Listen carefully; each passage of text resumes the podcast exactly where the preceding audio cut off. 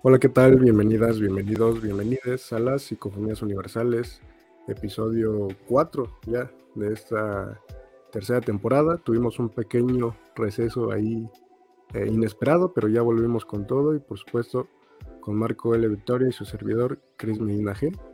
¿Y cómo estás en esta ocasión, querido Marco? Muy bien, ya feliz de, de regresar a estas pequeñas vacaciones que nos tomamos de de psicofonías. Eh, muy contento de volver a estos eh, domingos de cultura, domingos de recomendaciones literarias y obviamente de invitados.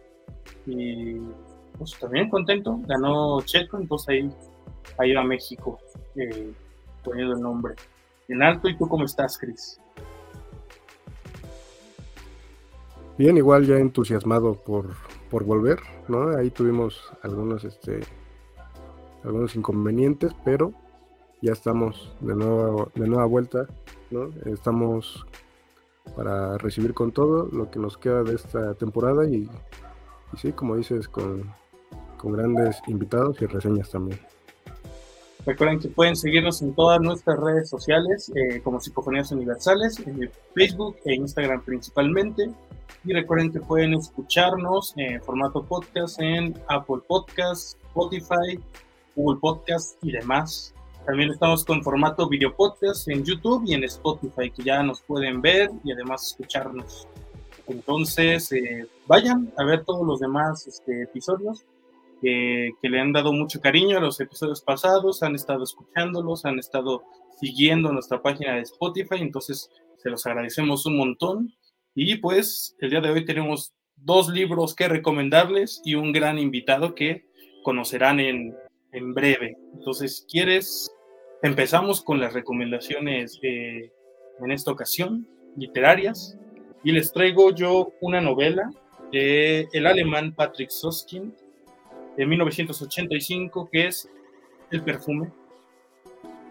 Novela mundialmente famosa y más mundialmente famosa su adaptación cinematográfica de, así que será 10, 15 años que hicieron y la historia es muy sencilla. Se, eh, esta está ubicada en Francia del siglo XVIII y la novela de Suskin narra la historia de Jean-Baptiste, este, este chico, este chico francés que tiene una cualidad, eh, podría considerar sobrehumana, porque tiene un sentido del olfato más desarrollado que el de la población común, entonces tiene esa sensibilidad.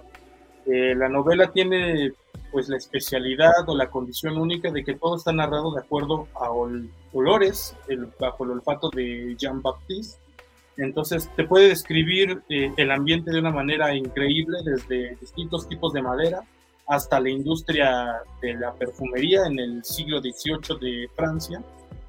Pero además de esto, de este personaje, nuestro personaje es pues un psicópata, es un asesino, que encuentra como su rumbo en la vida, este, queriendo hacer el mejor perfume de todos los tiempos y se él descubre que las mujeres eh, adolescentes y vírgenes son las que tienen un aroma único e irresistible para el protagonista.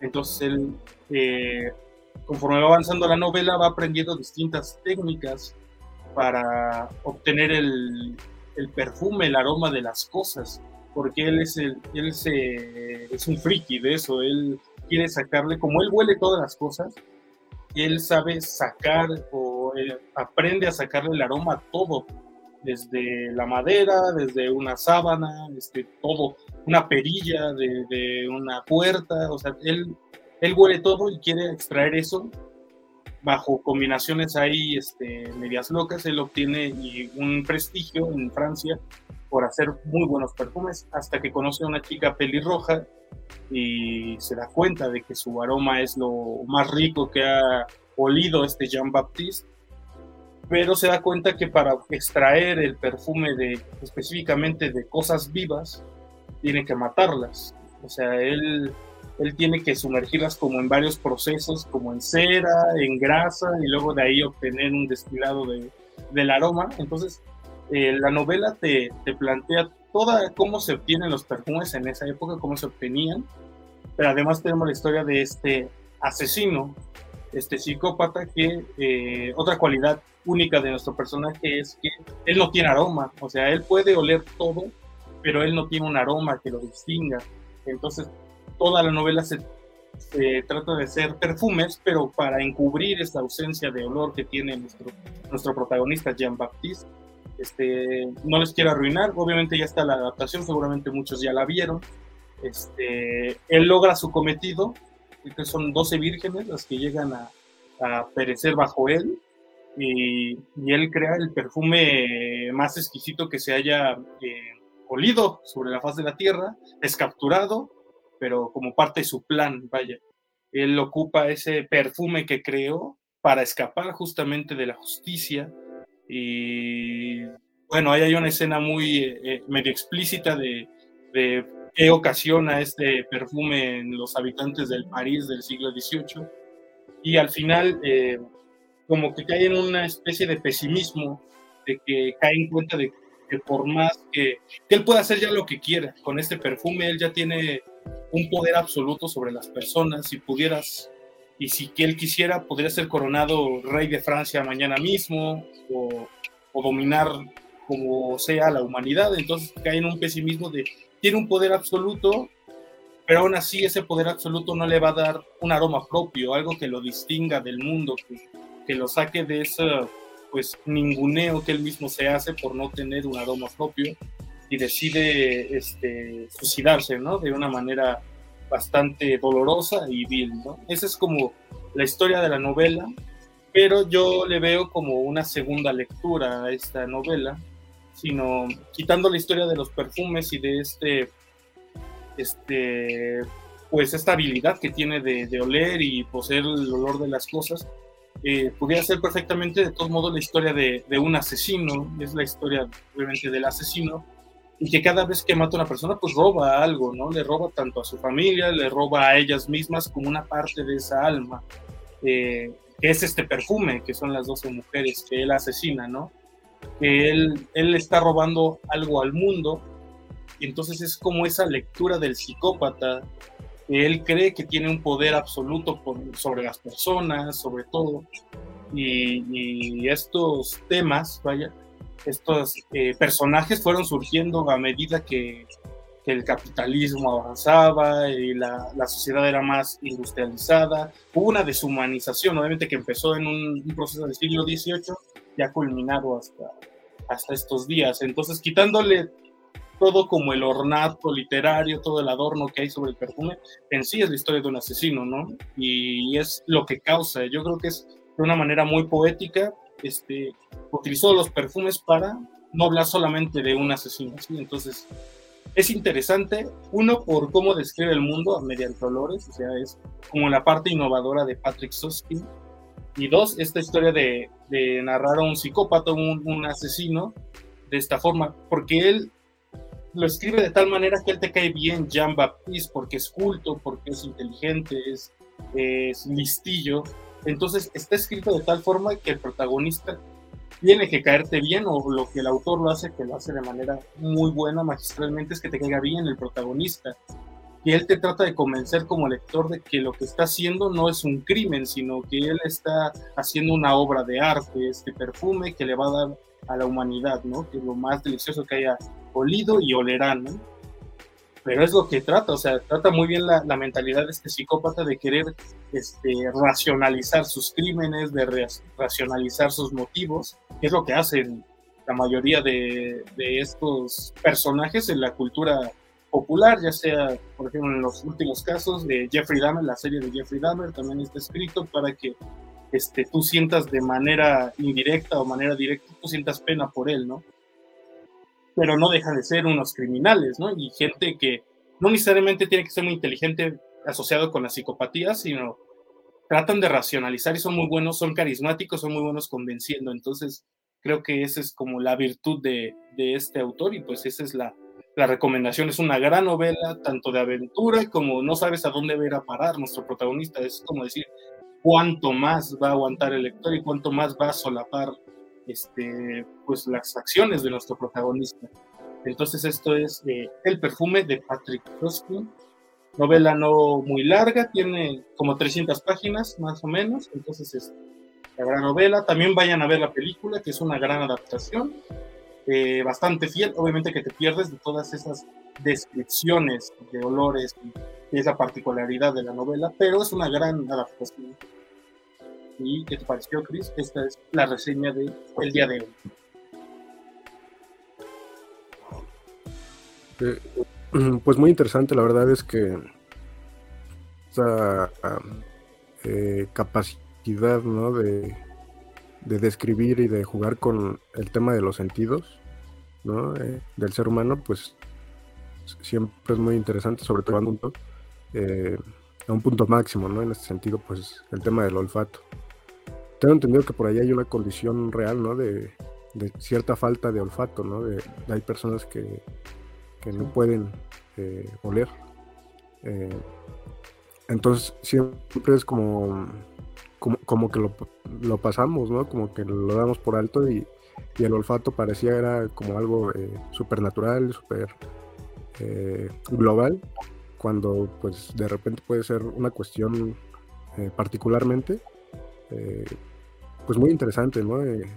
imaginar, ¿no? No poder oler, pues creo que a pocas personas ¿no? se les ha ocurrido de repente y, creo que también es uno de los olfatos como también muy importante ¿no? en uno de los sentidos. Eh, y, eh, bueno, qué interesante sería, ¿no? Tener... No, no, sí, sí, adelante, adelante. Ah, bueno, eh, hablaba de un poco del cerebro, no, no, por favor. obviamente eh, conecta eh, a estos sentidos, esta incapacidad de tener olfato, obviamente hay ciertas terminales de la nariz que, que no conectan con, con, el cerebro. Y, obviamente que ha sido desplazado por, no, dirían, si te dieran a escoger entre super fuerza y tener un gran olfato, seguramente elegiría super fuerza o volar o tener una gran vista, pero el olfato es, es, es importante. De hecho, salió un, un artículo, un, un experimento que se da cuenta que los alimentos, o bueno, el sabor de los alimentos depende del 80% del olfato. O sea, si es el, como huele, vas a ver un alimento. Entonces, si, si no, eh, no hueles, o no tienes la capacidad de oler, pues tampoco vas a, a sentir en todo su esplendor pues, el sabor de un alimento. De hecho, por eso es lo de los aviones, ¿no? Que dicen cuando viajas en avión que la comida sabe muy distinta. Y es que sí, es que ellos reciclan el aire lo purifican, y que está dentro de la cabina, y es un aire muy frío que lo que hace secar las terminaciones de la nariz. Entonces, pues no, no te sabe igual una pasta que la comas aquí que la comas en un avión, por ejemplo.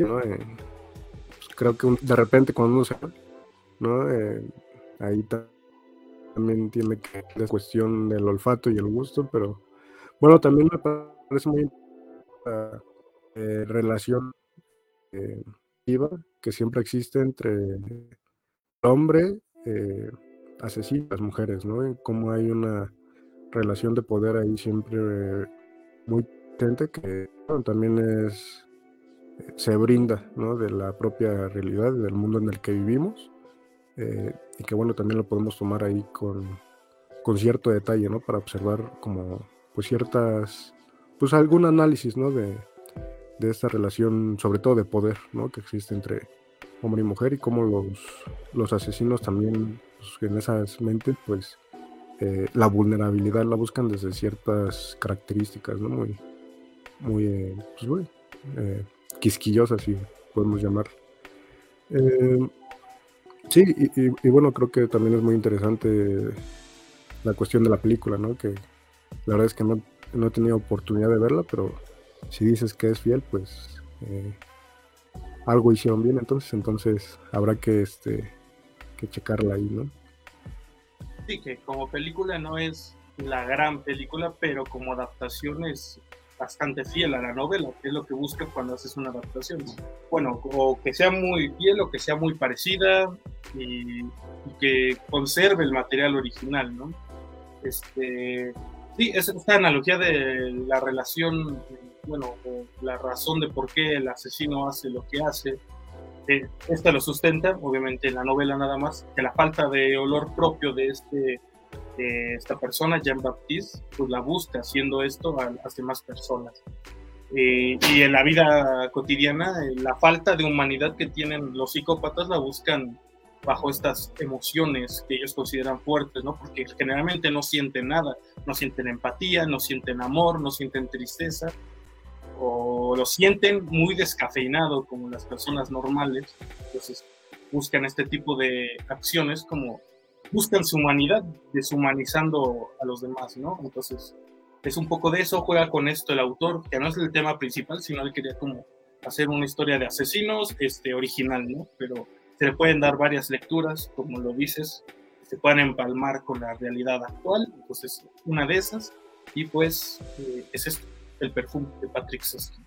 Entonces, eh, esta fue la primera eh, recomendación que les damos en este programa literaria. Ahora, Chris nos dará el libro que nos viene a recomendar el día de hoy.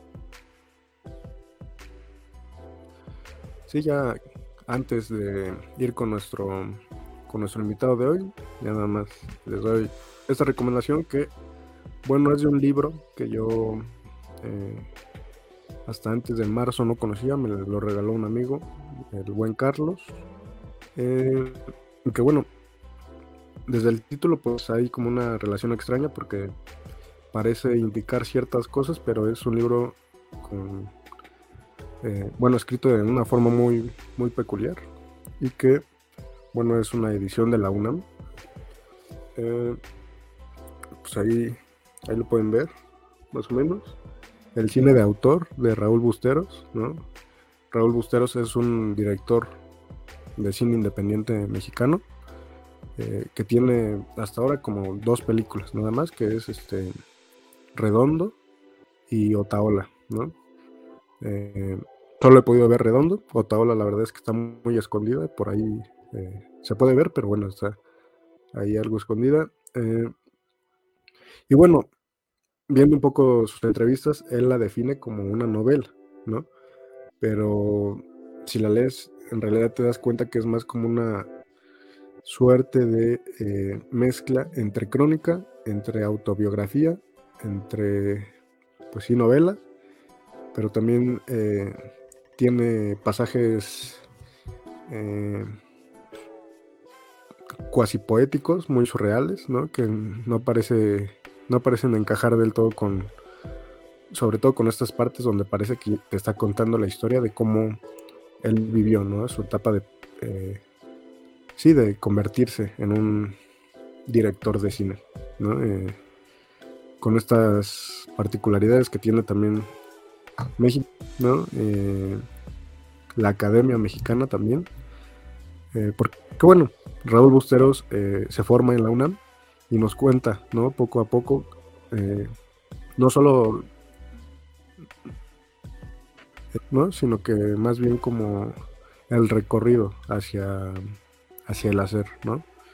Eh, más que un director, más que un estudiante, este Raúl Busteros en, este libro es un hacedor, ¿no? Es, como el creador, pero también un viajero, ¿no? Como buscando siempre eh, respuestas a preguntas que no nos revela, pero que están ahí muy latentes. Eh, eh, se convierte en un pequeño Babylon mexicano, ¿no? Porque nos meto de, en la ¿no? muchos personas reales, ¿no? Que fueron parte de la industria del cine y cómo tuvo esa relación Raúl Busteros con, esas personas. Eh, algunas figuras de poder, algunas eh, colegas, algunos amigos, ¿no? Pero bueno, ahí los retrata de manera muy peculiar, muy característica. Eh, y bueno, también hay como una cuestión extraña. En, la forma de la escritura también, porque nos suelta algunos diálogos por ahí, pero están escritos como si fuera un guion de cine, ¿no? Entonces, bueno, la verdad es que es una obra híbrida, muy, eh, pues sí, diría experimental, eh, pero que también es muy personal, ¿no? Creo que Raúl Busteros sí eh, se brinda mucho de su vida propia como para crear este libro y nos lo cuenta con la mayor sinceridad posible. Eh, y bueno, digamos que por ahí también deja ver eh, que había como, bueno, y hay todavía, pero desde entonces, estamos hablando 70s, 80s, eh, todavía 90s, había una relación siempre muy, eh, sí, cosificadora hacia la mujer, ¿no? Una visión muy sexualizada y que, que bueno, era como parte natural, casi normal, de, del cine, ¿no? En aquellas décadas. No digo que ahora sea diferente, pero bueno, creo que, que se abre mucho el, el cuestionar, ¿no? Este tipo de, de relaciones. Mm, y bueno, nada, en general creo que sí me hace clic, ¿no? Este libro con su película Redondo. Redondo también es, un, es una película así, o sea, muy híbrida, muy experimental. De repente sabes qué te está contando y de repente es muy claro, pero de repente este, se contradice. Entonces, bueno, es un, es un autor eh, así, es un autor este, diferente, digamos, en, cuanto al mainstream del cine mexicano. Bueno, este libro creo que les va a ayudar a profundizar más porque desde, o sea, eso, ¿no? Tiene dos películas, entonces no sé si se quedan con ganas de más o, quieren conocer más a fondo a este autor. Creo que este libro es una buena opción. Eh, pero sí, también se van a encontrar con eso, con una propuesta muy, muy diferente quizás a, lo convencional. Entonces, pues bueno, no creo que sea tan difícil de encontrar este libro. Eh, nuevamente, el cine de autor, Raúl Busteros, es este, una edición de la UNAM.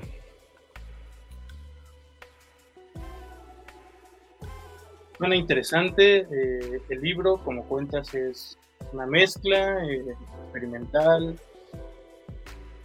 Eh, sería interesante si han eh, visto la filmografía de Raúl Busteros, pues será como esa, esa conexión. Si es que son, yo no he tenido la oportunidad de, ver ninguna película de él, pero pues me daré a la tarea de, buscar su obra y, y, ver esto, lo que comentas, si es como Babylon, es eh, es como desengranar un poco los secretos del, cine mexicano y lo que decías, ¿no? De, esta cosificación femenina, pues yo creo que viene desde milenios, yo creo, un poco, ni siquiera en la figura del cine, ¿no? Yo creo que desde la, la figura de la musa, esta figura inerte, pasiva en cuanto a la cultura y el arte, yo creo que desde ahí sería esta evolución, ¿no? Que, que ya ha empezado a, cortar un poco, ¿no? Eh, actrices y, mujeres del medio este, ya han empezado a, cortar con estos lazos un poco de la cosificación, desde eh, el que yo creo que el más famoso que, que recuerdo es Johansson, este, ya eh, no acepta cierto tipo de papeles porque muchos directores la buscan como esta la, mujer deseada, ¿no? La mujer deseada del protagonista y, casi no tiene profundidad del personaje, entonces creo que es bueno que, se estén dando cuenta de ese tipo de cosas, como Raúl Bustero, un poco, y que pueda influir en futuros eh, directores, eh, ya sea de, cine o fotografía o todos los que estén relacionados con este medio, pues es, una obra importante, ¿no? y aparte de que que le da esa fluidez, ¿no? Desde hasta poética, desde un guion, autobiografía, este, no sé, lo considerarías como, considerarías como un manual, yo creo, de los que quieren ser cineastas, un poco de esos libros que marcan.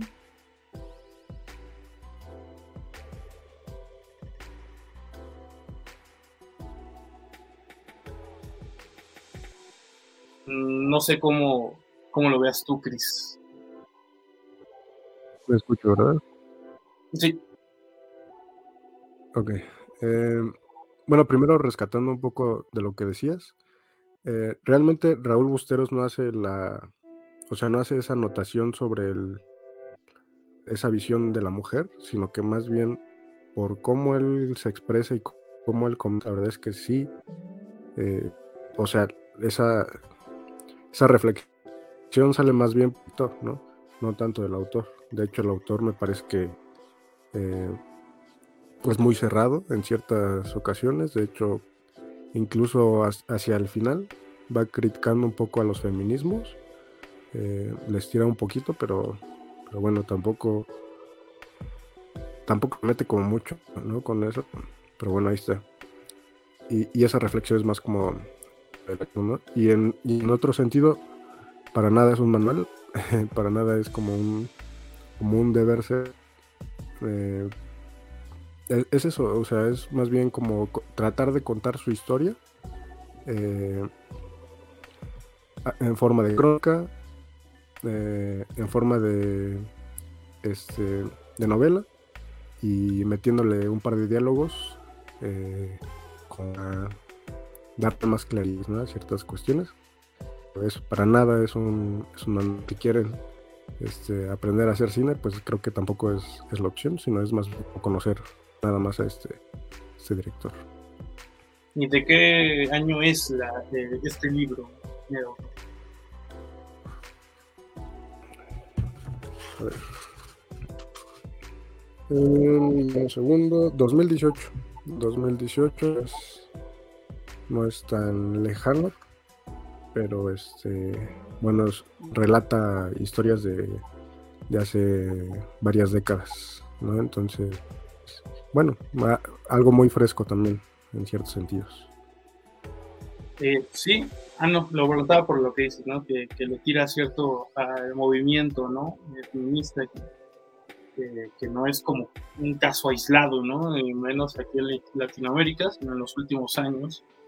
Eh, ciertas figuras, ¿no? Que han estado apareciendo en el panorama eh, regional latinoamericano, como Milei, por ejemplo, en, Argentina, o el surgimiento de la, de la nueva derecha, eh, un poco, este, tanto en Europa como en Sudamérica, que están muy fuertes y están ganando terreno, ¿no? Y además de que vienen con este discurso eh, no abiertamente antifeminista, pero sí pro vida, este, anti muchas cosas, ¿no? Que, derechos que se han ido ganando a poco, que esta derecha busca, pues sí, es como de su tiempo, vaya, eso, quería ver, ¿no? Quería ver si no era muy lejano, pero sí es, eh, pues actual todavía no tiene ni yo creo que cumple cinco años, entonces no, no es muy actual. Entonces ahí es como, eh, pues sí, sí es solo, yo creo que es entonces una obra de, de nicho, solo si te gusta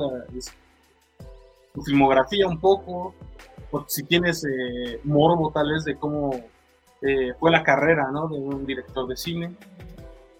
Y tampoco muy consagrado, ¿no? O, pero lo digo porque es, desconozco de su filmografía, ¿no? Entonces, por ejemplo, hace unos años, hace dos años sacó Woody Allen, lo está sacando como una, una serie literaria, pero de su autobiografía. Entonces, eh, es como de ese tipo de obras, ¿no? Yo, yo creo de, de ese corte, no he tenido la oportunidad tampoco de leer la autobiografía de Woody Allen, pero, pero sí, va de eso, un poco, para que ahí tengan las, las dos eh, este, recomendaciones literarias, el cine de autor de Raúl Busteros y la novela El perfume de Patrick Susskind, eh, o, Historia de un asesino, ¿no? algunos la manejan así, que es el título que le dieron a la adaptación cinematográfica. Entonces ahí tienen dos. Uno, si les gusta el mundo interno del cine, ahí tienen una opción esta semana de cine de autor de Raúl Busteros, y o si buscan una una historia más que nada establecida. Tenemos el perfume y ahora sí vamos a pasar con el invitado, el gran invitado que tenemos el día de hoy en el programa. ¿Quién es, quién es nuestro invitado? Eh, sí, mm, pues nos visita Lega ya de es más de, de hecho lo conocí prácticamente a la par que a ti, que Marco. Entonces, pues bueno, Rezatana, eh, Managua, Nicaragua, escritor, gestor cultural e ingeniero industrial, organizador del el segundo encuentro de minificción, minificción centroamericana 2022, recopilador de la antología Breveludio con 15 autores de Latinoamérica bajo la editorial Micromundos, ha participado en el Festival Internacional de Minificción 2021, eh, ha publicado en diversas revistas latinoamericanas como Letra eh, de Chile, Penumbria e Iguales, ambas de México, entre otras, y ha sido incluido en la publicación de diversas antologías como Les Escribidores eh, de Nicaragua, eh, Flores, que solo abren de noche de México, Prevestiario eh, de Chile, Nautilus de Honduras y nada más El Salvador, Universos de Brasil, compilado por Francisca Noguerol en coordinación con el Instituto Cervantes eh, y sus escritos han sido traducidos al portugués. Es co-creador y director de la difusión eh, de la minificción. Brevemente, eh, recibamos al buen Cras Quintana para saludar. ¿Cómo estás, querido Cras? Hola, bien, contento de ser esta voz del más allá en esta sinfonía universal Hola, estamos muy contentos de tenerte en este episodio y vamos a hacerte una pequeña entrevista para que nuestro público, los que no te conocía, te conozca un poco acerca de tu labor, de tus escritos, de tu formación un poco cerca de ti. Eh, entonces, eh, vamos a empezar un, poco. Este, eh, ¿Cómo se conecta la literatura con, con la ingeniería industrial, que es todo lo que estudiaste, cómo, cómo fue esa conexión o cómo llegaste a eso. Bueno, creo que uno, uno es joven, dice que le gusta ciertas cosas y realmente no está tan claro de, de, que hay algo más allá que supera los gustos iniciales. Entonces, mi gusto por la ingeniería salió porque me gustaba mucho lo que era el cálculo o lo que era la, las matemáticas y ser un poco más preciso en las cosas. Luego decidí estudiar ingeniería industrial también por influencia de mi papá, porque él es ingeniero civil. Cuando yo estaba en la universidad, había un, un taller que ellos realizaban de literatura. Me, me, sorprendió porque realmente era una universidad de ingenierías. Así que entré a este, a este taller. Era como una formación de escritores, de narrativa o poesía. Y ahí fue que descubrí que realmente me gustaba eh, escribir, porque me gustaba leer desde tiempo. Me gustaba leer narrativa más que todo. Nunca me gustó mucho la poesía, pero sí me gustó eh, la narrativa. Y fue en el taller que me, me di cuenta que me gustaba escribir. Así que ahí fue como que dividiéndose en dos clases. Bien, y, digamos en cuanto a géneros, géneros eh, eh, de drama, horror, o sea, ¿con qué has conectado más o, con qué has conectado? Mira, eh, cuando estaba pequeño siempre me gustó a mí las películas de terror, así que yo siempre estaba viendo películas tipo El Exorcista, El Aro,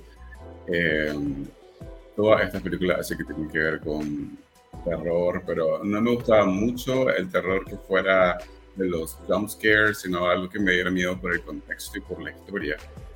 Así que empecé a leer y a buscar autores que escribieran cosas de terror y yo tengo como mi propia santa trinidad de escritores de terror, que es eh, Edgar Allan Poe, em, Lovecraft y también Horacio Quiroga. Entonces ellos ahí andan en el terror, uno más espacial, otro más rural y, el otro pues terror un poco urbano. Así que si, si no lo han ahí leído para las personas que están viendo, creo que sería una buena recomendación porque realmente son muy entretenidos. El terror que ellos construyen en toda la narrativa te atrapa y lo que realmente te da miedo es la atmósfera que crean en todo el entorno narrativo. Sí, eh, de los que recomiendas, y eh, yo he tenido la oportunidad de leer La gallina de Goyada, que es más famoso de y claramente es, es un maestro en poner incómodo al, autor y desde algunas pistas ir reviendo un poco el final de estos personajes. Y también a mí me llama un poco la atención eh, la minificción o, o, el cuento muy, muy, muy corto. Eh, ¿Por qué tu predilección sobre estas microficciones o minificciones sobre eh, otros, eh, otros textos narrativos de mayor longitud, de mayor extensión? Sí, em, bueno, he escrito cuestiones más largas o géneros más largos, como el cuento, el cuento tradicional. Em, de hecho, fue con eso con el que comencé a, escribir eh, narrativa. Y luego descubrí la minificción por un autor que es bastante eh, reconocido ahora acá, que es Alberto Sánchez Argüello. Em, así que descubrí que la minificción era como un cuento, pero muchísimo más breve, algo que tenías que contar en pocas palabras y, y, me gustó mucho porque creo que el mundo va evolucionando y las personas se van adaptando a la rapidez de todo y en cierta forma es bueno tener el tiempo para leerte una novela o un cuento, pero algunas personas creo que no tienen el tiempo para hacer eso y ellos leen minificción una dos, tres minificciones en un momento en el que están haciendo tal vez una fila en un banco o que están haciendo algo, alguna cosa, no les tome tanto tiempo. Así que em, descubrí eso y me gustó porque realmente era como un impacto. Y antes teníamos estas comparaciones entre que había un knockout o que había un zarpazo, al final del cuento creo que la minificción se podría decir que es como un balazo porque algo tan rápido que tiene que derribarte cuando lo terminas de leer. Y muchas de las minificciones que, que leí tuvieron ese impacto y por eso decidí también eh, estar en ese, en ese género, tal vez escribir un poco más en, Sí, que bueno, que yo creo que queda perfecto para el terror, ¿no? O sea, un poco porque el impacto de la minificción viene del, el contexto que se puede imaginar el lector un poco, ¿no? Sí, creo que una de las características más importantes de la minificción es, además de la brevedad, es que el lector pueda terminarlo él con su propio eh, bagaje cultural, su propio intelecto, o lo que él crea que debería de, ser el final, porque algo sugerente. Un microrelato normalmente no tiene la estructura tradicional de introducción, nudo y desenlace, sino que puede tener una introducción o un nudo, pero no te da el desenlace para que vos puedas concluirlo por tu propia cuenta, con algunos elementos sugerentes que te da el texto. Em, y creo que sí eh, es un género que se presta bastante al terror, porque he leído varios relatos que son de terror. Hay uno que es bien corto, que algo como, no recuerdo muy bien y voy a parafrasearlo, pero algo como que la última persona en la Tierra escuchó que golpeaban la puerta. Algo, algo así, era como que realmente no había nadie más en el, en el planeta, era la única persona, pero aún así le tocaron la puerta.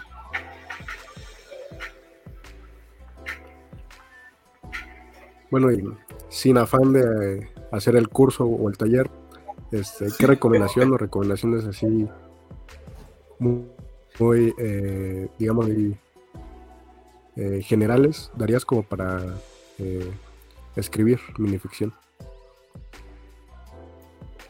Bueno, antes que nada, de hecho quería comentar el, lo que estaba mencionando sobre el perfume de Patrick Suskin, que la verdad es que si no han visto la película, veanla y lean el libro también, muy bueno.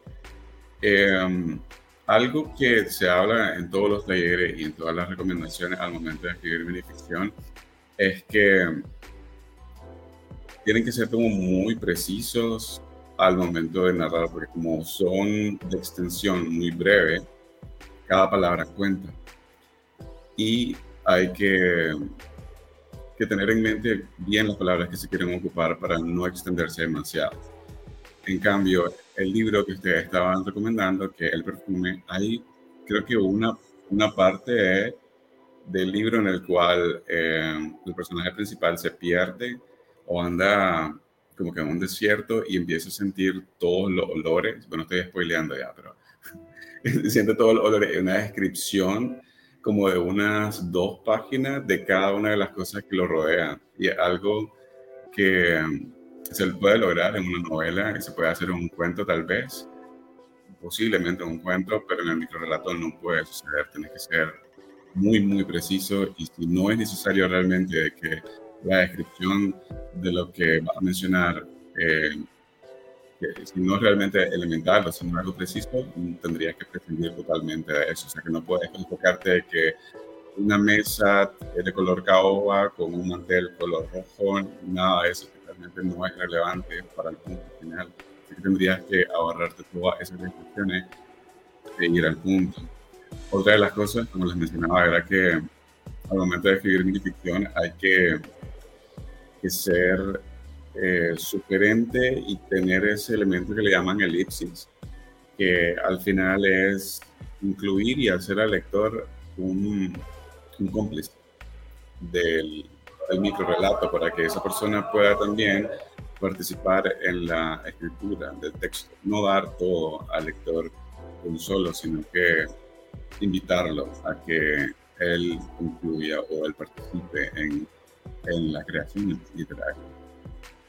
Otra de las cosas que podría mencionar es que hay varias, varias personas que como estudiado o, que han realizado estudios sobre la beneficción, como Laura Zavala y Ana María Schwa, que tienen como diferentes tipos de conceptos en cómo debería ser la extensión de la beneficción, la Laura Zavala, que es el, eh, uno de los más grandes representantes mexicanos de la minificción, dice que la, la minificción no debería pasar de una página.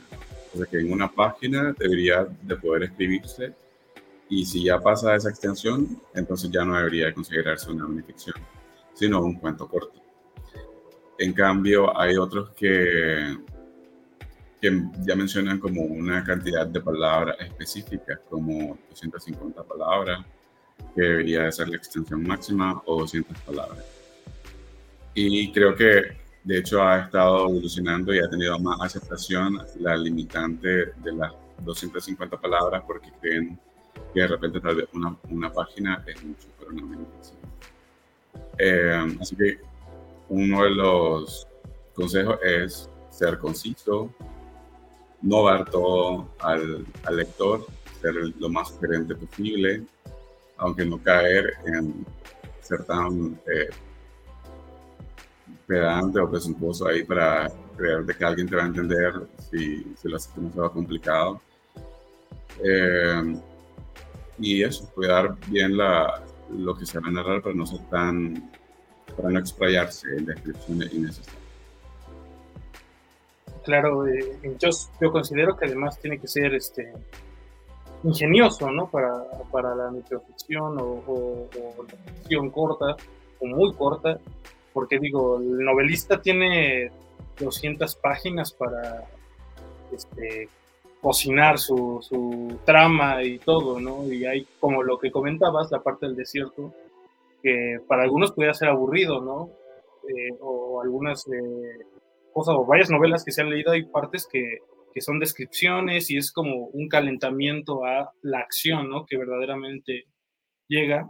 Por ejemplo, Borges ya tenía una predilección sobre el cuento que sobre la novela. Él decía que, que las novelas van a dejar de escribirse en unos años porque la gente vive más rápido y él decía que el cuento iba a ser la, la, opción, ¿no? Para la población. ¿Tú consideras que es eh, realmente una decadencia de estas... Obras más extensas, cuento o, novelas sobre estas microficciones. Además, qué bueno que, que, viniste, me abriste un panorama. Yo creía que las microficciones realmente nunca había metido a, investigar mucho de ellas, pero, creía que yo eran, eran frases, ¿sabes? Como la de Augusto eh, Monterroso, la del dinosaurio. Yo creía realmente que ese era todo el panorama que había de microficción y yo, yo por eso no la prefería sobre otros eh, tipos de, de novela, pero gracias que viniste y ahora sí, ¿crees que la novela y el cuento van a caer en favor de microficciones o minificciones?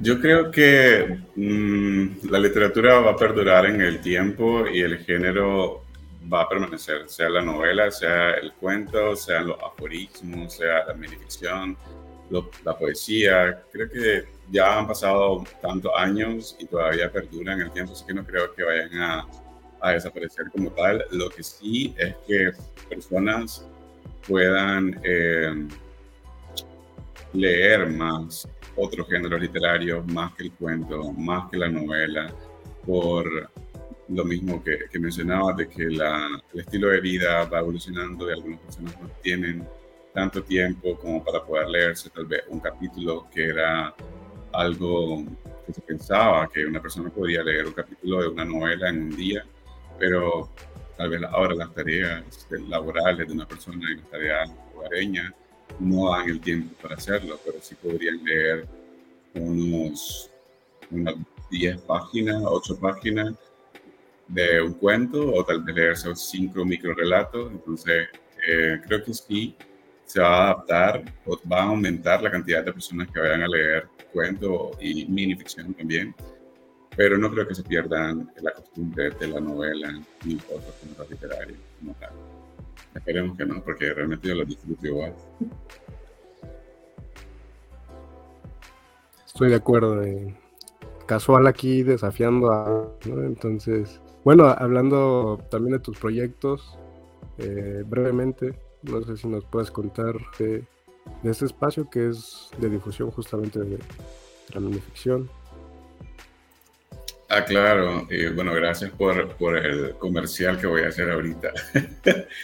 Eh, bueno, yo tengo un espacio con Jorge Campos que se llama Brevemente. Este espacio es una plataforma en Facebook y también en Instagram en el que nosotros eh, tratamos de mostrar lo que es la minificción y mostrar a varios autores de toda Latinoamérica. De hecho, ya llevamos la mayoría de los países latinoamericanos. Solo nos faltan algunos eh, creo que nos falta Brasil, Paraguay, Uruguay y también tendríamos un invitado en España próximamente para tener ya no solamente Latinoamérica, sino pues ya hispanohablante como tal el, el, programa. Y lo que pretendemos es eh, dar a conocer la minificción, porque es que realmente a mí me pasaba de que cuando yo leía la minificción, eh, leía estas eh, frases, estos un texto bien corto, bien, breve, y realmente yo pensaba que eran posiblemente aforismos, posiblemente algún poema en prosa, pero no sabía que, que había un nombre para que era el género como tal de la minificción.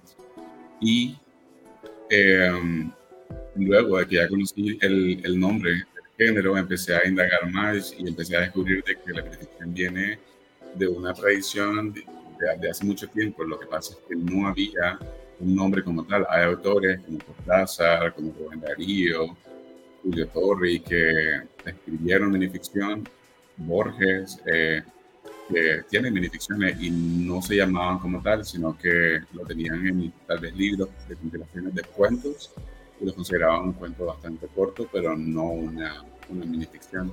Entonces, eh, el propósito es dar a conocer el nombre, que conozcan las características de, la minificción y que si en algún momento se lo vayan a, encontrar en las redes o en algún libro, puedan eh, reconocerlo, porque creo que todo aquello que no tiene nombre no existe. Si no le damos el nombre, la gente no lo va a conocer.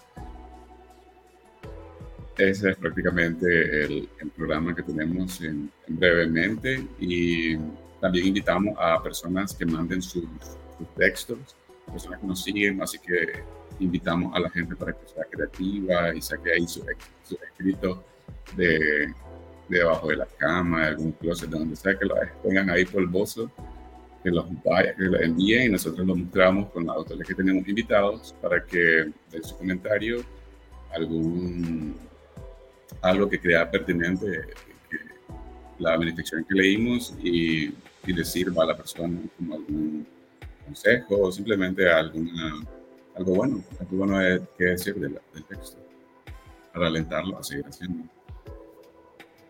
Y para ir un poco cerrando, ¿dónde, aparte de brevemente, dónde más te puede seguir las personas? Toda la labor que haces, tanto de escritor como gestor cultural, ¿dónde te pueden seguir? Estoy, bueno, brevemente, como la, la, plataforma, y también estoy en Instagram como Krasnodark, con una al final, por ahí se lo, se lo voy a compartir luego.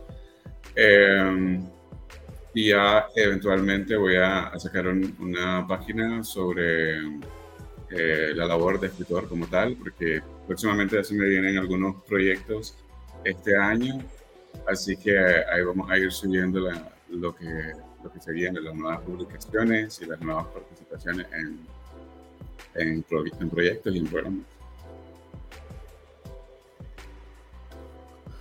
Bueno, y antes de que te vayas, buen Crash, eh, no puedo desaprovechar la oportunidad para explotar ¿no? esta eh, emoción cinéfila. Así que necesito preguntarte tres películas, a lo mejor tus tres favoritas o tres que nos puedas recomendar acá en este espacio. Ah, está un poco difícil porque a mí yo tengo una lista bien extensa de películas que me gustan mucho. pero te podría dar tal vez dos, tres de las que he visto en esta última semana. Eh, miré La Duda con Meryl Streep y Viola Davis. No lo había visto esa película y ya tiene un buen rato. La miré hace poco porque Jorge Campos, mi amigo, la, la vimos juntos y pues genial. La verdad que me gustó mucho la película. También vi una película que se llama French Exit con eh, Pfeiffer, la gatúbela, se me va el nombre. Bueno, la gatúbela que sale acá. Michelle Pfeiffer. Michelle Es una película muy buena, es una drama comedia. Así que si quieren deprimirse y reírse al mismo tiempo, pueden ver esa película, French Exit. Y. ¿Qué película habías? Bueno, creo que podría decir una de mis favoritas de todo el tiempo, que es El laberinto del fauno, pero creo que todo el mundo la ha visto, así que por ahí veanla si no la han visto.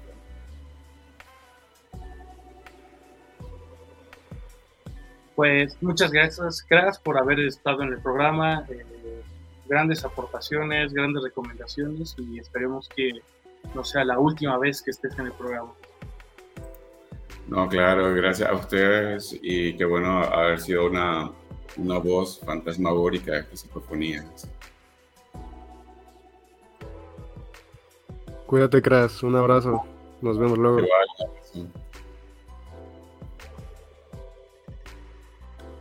Ahí estuvo nuestro invitado de hoy, el buen Crash Quintana. Ahí quedó el gran invitado para que vayan a leer eh, brevemente las eh, minificciones que ahí están promocionando comentaste que tiene un curso, entonces vayan, apúntense al curso de, de minificciones, sepan cómo escribirlas, es que tienen ahí alguna historia breve atorada en el pecho, pues que lo pueden convertir en una minificción. Y con esto vamos cerrando el episodio de, esta ocasión, de esta semana, el episodio 4 ya de la, de la tercera temporada. Se vienen eh, grandes eventos, este, grandes eh, programas especiales ya eh, pronto sabrán más de ello. Este, se viene ya el programa 50, ¿no, Cris? Entonces se vienen cosas especiales, más libros en conjunto, más este, recomendaciones. Y dónde nos pueden seguir y dónde nos pueden escuchar, ver y todo lo que quieran. Pues ya saben que Facebook, nuestra plataforma principal, desde donde emitimos en vivo, eh, cada dos. Eh, pero también todas las novedades se encuentran en Instagram para que vayan a seguirnos, Psicofonías Universales. Eh, y bueno, ya después podrán ver eh, partes de este programa en YouTube, en nuestro canal de YouTube y por supuesto el, formato de podcast en Spotify, Apple Podcast, Google Podcast y bueno, eh, anexas. Entonces, para que vayan a echarle uno, o vayan a echarle un oído, ¿no? En todo caso, y estén pendientes que, de las cosas que también se vienen, que ya, que ya comentaste, y se ven muchas, muchas, muchas cosas. Nos vemos en la siguiente emisión de Psicofonías Universales. Así es, nos vemos. Un abrazo.